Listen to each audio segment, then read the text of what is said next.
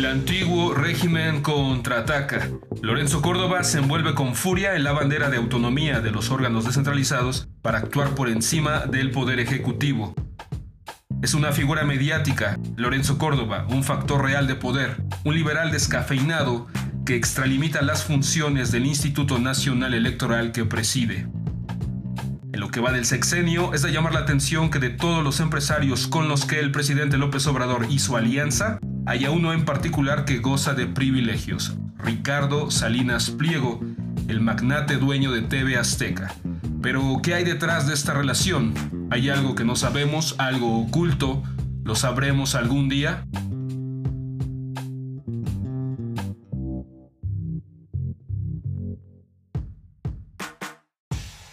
Hola, ¿qué tal? Les habla Miguel Ángel Mata y en este episodio quiero variar la presentación del tema que voy a tratar, iniciando con una conversación, o digamos, exponiéndoles una conversación que se fue sostenida entre este personaje y su interlocutor por ahí del año 2015 en una conversación de carácter privado que fue grabada y después difundida a la opinión pública, aunque siempre se manejó que pues, el hecho de haberla eh, obtenido de esa forma fue una ilegalidad.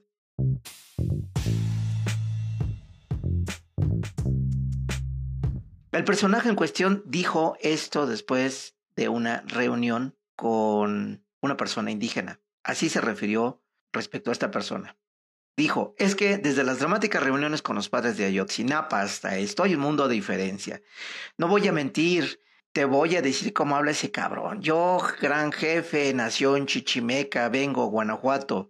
Yo decir a ti, o diputados para nosotros, o yo no permitir tus elecciones. Siguió agregando, yo no sé si sea cierto que se hable así, cabrón, pero mucho llanero solitario. Nada más le faltó decir yo, gran jefe, toro sentado, líder chichimeca. No, no, no, no, de pánico, cabrón. O acabamos de aquí divertidos o acabamos en el psiquiatra de aquí.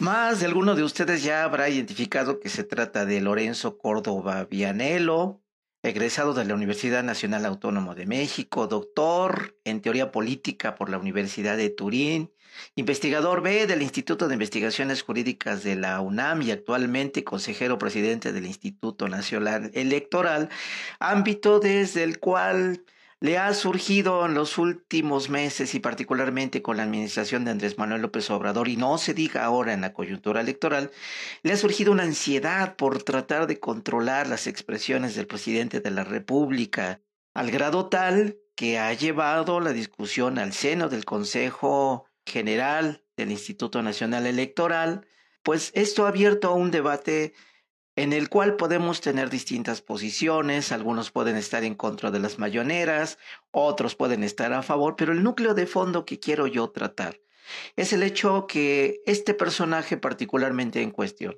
ha asumido un papel cual si fuera él un poder supraconstitucional, un poder que pudiera estar por encima del poder ejecutivo, un poder que pudiera estar por encima del legislativo, un poder que pudiera estar por encima del poder judicial, tal cual si fuera una especie de panóptico democrático desde el cual se abrogara eh, la facultad de calificar qué es lo adecuado políticamente, qué es lo correcto políticamente para que el país y la democracia de este país no se salga de los cauces institucionales que a su parecer y el del consejero Ciro Murayama, pues deban de ser observados prácticamente, a eso parece, por todos los actores políticos, particularmente en las coyunturas electorales.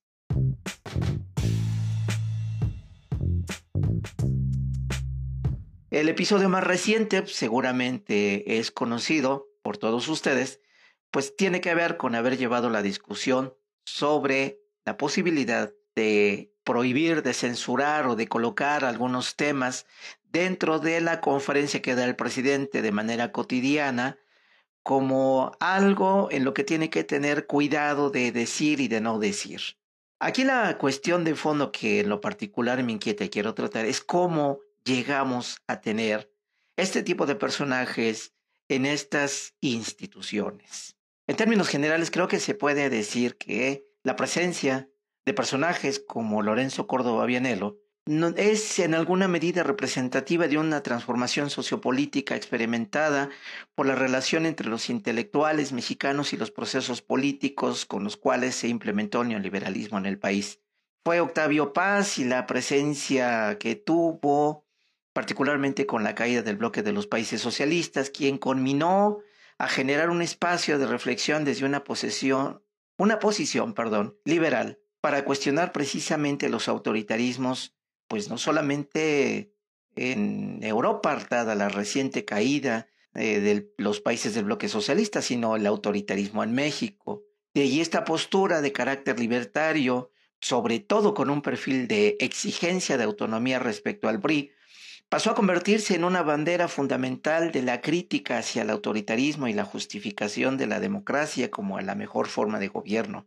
De ahí en, adelante lo que podemos ver o lo que creo que puede ser un factor de explicación de las actitudes con las que se desenvuelve particularmente este consejo, tiene que ver con ese afán de autonomía, un afán de autonomía afincado en una perspectiva liberal, pero que además, cristalizada por personajes como Enrique Krauss, el gran empresario, negociador, escritor de la historia en la versión liberal para justificar la implementación del neoliberalismo en el país, pues se convierte prácticamente en el eje de la argumentación con lo cual personajes como el propio Lorenzo Córdoba, como el propio José Waldenberg, como una camada precisamente de personajes que por su capacidad técnica para manejar los temas jurídicos, para manejar la pertinencia o no pertinencia de mecanismos, candados, y lenguaje de este tipo, pues les proporcionó la herramienta, los modos de pensar e implementar una visión muy particular de la democracia en México. Una visión de la democracia que se acomodó a las exigencias del mercado y que se sustentó en mucho en una disociación profunda del mundo académico de las universidades con una especialización que pasó por una perspectiva mediática que permitió posicionar a los opinadores de los procesos de cambio político que estaba experimentando el país durante esas décadas.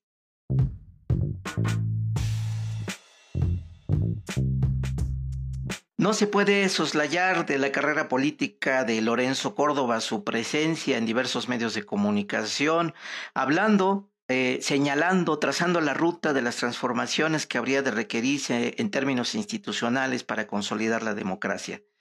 Su visión es indisociable de una perspectiva liberal, pero con un profundo carácter teleológico, donde olvida que la democracia es sobre todo resultado de luchas de carácter social, de carácter político, de los grupos subalternos, antes que una definición de las élites que desvinculadas desde estos, las necesidades de estos grupos y vinculadas a los grupos de poder, olvidan que precisamente la democracia es una excepción y no una regla como pretende hacerlo.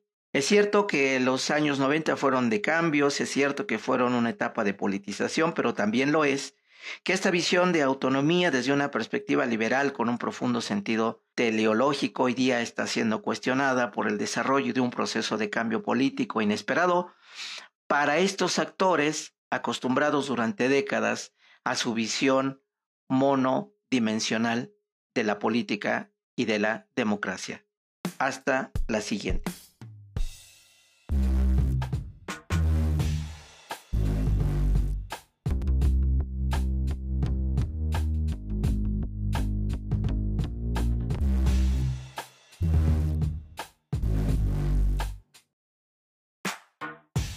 ¿Qué tal, Radio Escuchas del Complot Nacional?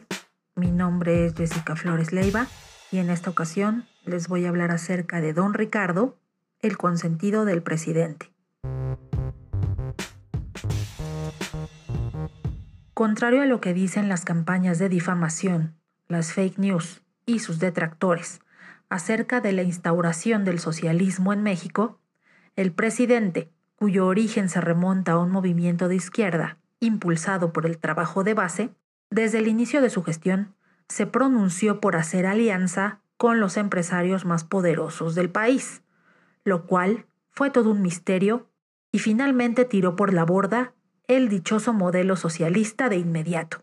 En lo que va del sexenio, al parecer AMLO no ha hecho tabula rasa con sus nuevos aliados, sino que ha beneficiado a unos más que a otros, y concretamente a uno, el magnate Ricardo Benjamín Salinas Pliego, dueño de varios negocios, entre los que destacan una de las televisoras más influyentes del país, así como uno de los bancos con mayor número de cuentahabientes, Salinas ha sido y es uno de los empresarios consentidos del régimen y ha gozado de ciertos privilegios desde hace un par de sexenios. Don Ricardo, como le gusta que le llamen sus subordinados, figura en la lista de los hombres más ricos de México. Además, se ha definido a sí mismo como un empresario altruista, dadivoso, espléndido, de una visión humanista y con sentido social. Menos mal que esta es su percepción personal, porque en realidad la gente que lo rodea no piensa igual. El verdadero Salinas Pliego es uno de esos hombres de negocios emblemáticos del capitalismo salvaje, ruin, avaro, codicioso, soberbio y explotador. Algo así como aquel célebre personaje de Charles Dickens, el viejo señor Scrooge, con la enorme diferencia de que, don Ricardo no parece estar muy interesado en lograr su redención algún día. Él es uno de los pocos empresarios que ha visto crecer sus negocios al amparo del poder, aunque también, hay que decirlo, Salinas Pliego ha fincado su fortuna con base en los más pobres a través de prácticas lenonas. Hasta hoy, no se sabe a ciencia cierta por qué en el gobierno de la llamada 4T, don Ricardo es el consentido. Resultó bastante extraño que, sin licitación alguna, el banco de su propiedad recibiera la responsabilidad de la entrega de subsidios de los programas sociales, así como también es cuestionable que por medio de uno de sus operadores políticos, como el secretario de Educación Pública, su televisora obtuviera los recursos del programa Aprende en Casa, otro jugoso negocio derivado del cierre de escuelas a partir de la pandemia de COVID-19. Por si esto fuera poco, se quedó en el tintero la reforma a la ley del Banco de México, cuyo intenso cabildeo fue auspiciado por el senador Ricardo Monreal. Dicha ley pretende adecuar las disposiciones oficiales con el fin de ayudar a su tocayo a liberar sus dólares estancados. Y si creían que esto era todo, pues no. A mitad de la pandemia, don Ricardo se rebeló y se negó a acatar las disposiciones oficiales. Cabe recordar que las empresas de Grupo Salinas fueron de las pocas que se mantuvieron abiertas desde que se decretó el confinamiento. Ya después se supo que esta decisión trajo consigo un alto número de contagios entre empleados, así como fallecimientos a causa de la enfermedad. No conforme con eso, TV Azteca emprendió una campaña mediática para denostar al gobierno y a los funcionarios encargados del control de la pandemia. Ya no le haga caso a López Gatel, fueron las palabras lapidarias utilizadas por el conductor del noticiero estelar de la noche para descalificar el trabajo del funcionario y además presionar por este medio al gobierno para el regreso a las actividades comerciales y la vuelta a las escuelas. Y cuando finalmente apareció una noticia que parecía desmarcar al presidente de su predilección por don Ricardo y sus empresas, esta terminó por ser una gran cortina de humo. La exigencia del pago de 16 mil millones de pesos al SAT por concepto de impuestos atrasados fue una resolución oficial que hasta el momento el empresario ha sabido evadir muy bien, por lo que sus negocios siguen operando con normalidad. Ante todo este panorama, yo me adhiero a la hipótesis planteada por el periodista Jorge Cepeda Patterson en un artículo que escribió el mes pasado. Algo extraño, muy extraño existe en la relación entre el presidente y el empresario.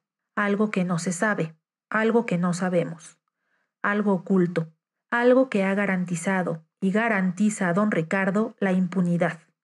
Es como si de por medio hubiera deudas, hubiera algo que pagar o algo que cobrar. En realidad, ¿qué habrá? ¿Qué será? ¿Qué es lo que no conocemos? ¿Qué es lo que no sabemos? ¿Algún día lo descubriremos? Muchas gracias, Radio Escuchas del Complot. Nos escuchamos en el siguiente episodio.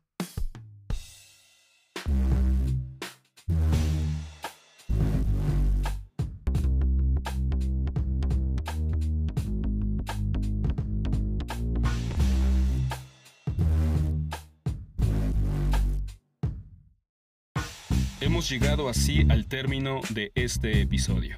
Ahora puedes contactarnos en Instagram siguiendo al Complot Nacional o en Facebook, la página del Complot Nacional. No olvides suscribirte a nuestra frecuencia sonora en Apple Podcasts o en Spotify o donde sea que escuches tus podcasts. A nombre de las voces que hicieron posible este programa, gracias por dejarnos entrar hasta la intimidad de sus oídos. Nos escuchamos pronto, muy pronto, en el siguiente complot.